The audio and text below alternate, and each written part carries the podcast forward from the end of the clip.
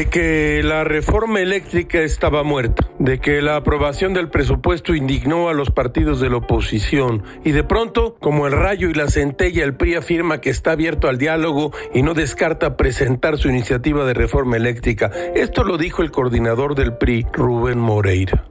Pequeño problema. Esta postura avanza en contra de lo que señaló el dirigente nacional del PRI, Alejandro Moreno, quien dijo que no habrá reforma eléctrica hasta después de las elecciones del 2022, pues el diálogo está cerrado con Moreno. El coordinador del PRI reconoció que el diálogo entre la oposición y la bancada de la mayoría está muerto. Así lo leyó Gil en su periódico Milenio en una nota de Samuel Cuervo, Azucena Uresti y Pedro Domínguez. Así las casas muletilla patrocinada por Manolo Bartlett. Manolo, la reforma no estaba muerta, andaba, andaba de parranda. Ahora mal sin bien, una tendencia de opinión afirma que el rechazo a la reforma eléctrica crece dentro del PRI. Ah, los priistas. Veamos. Para aprobar la reforma, el presidente necesita 633 votos. Morena suma 277 sufragios con sus aliados del PT y el Verde. 56 votos de los 71 que tiene el PRI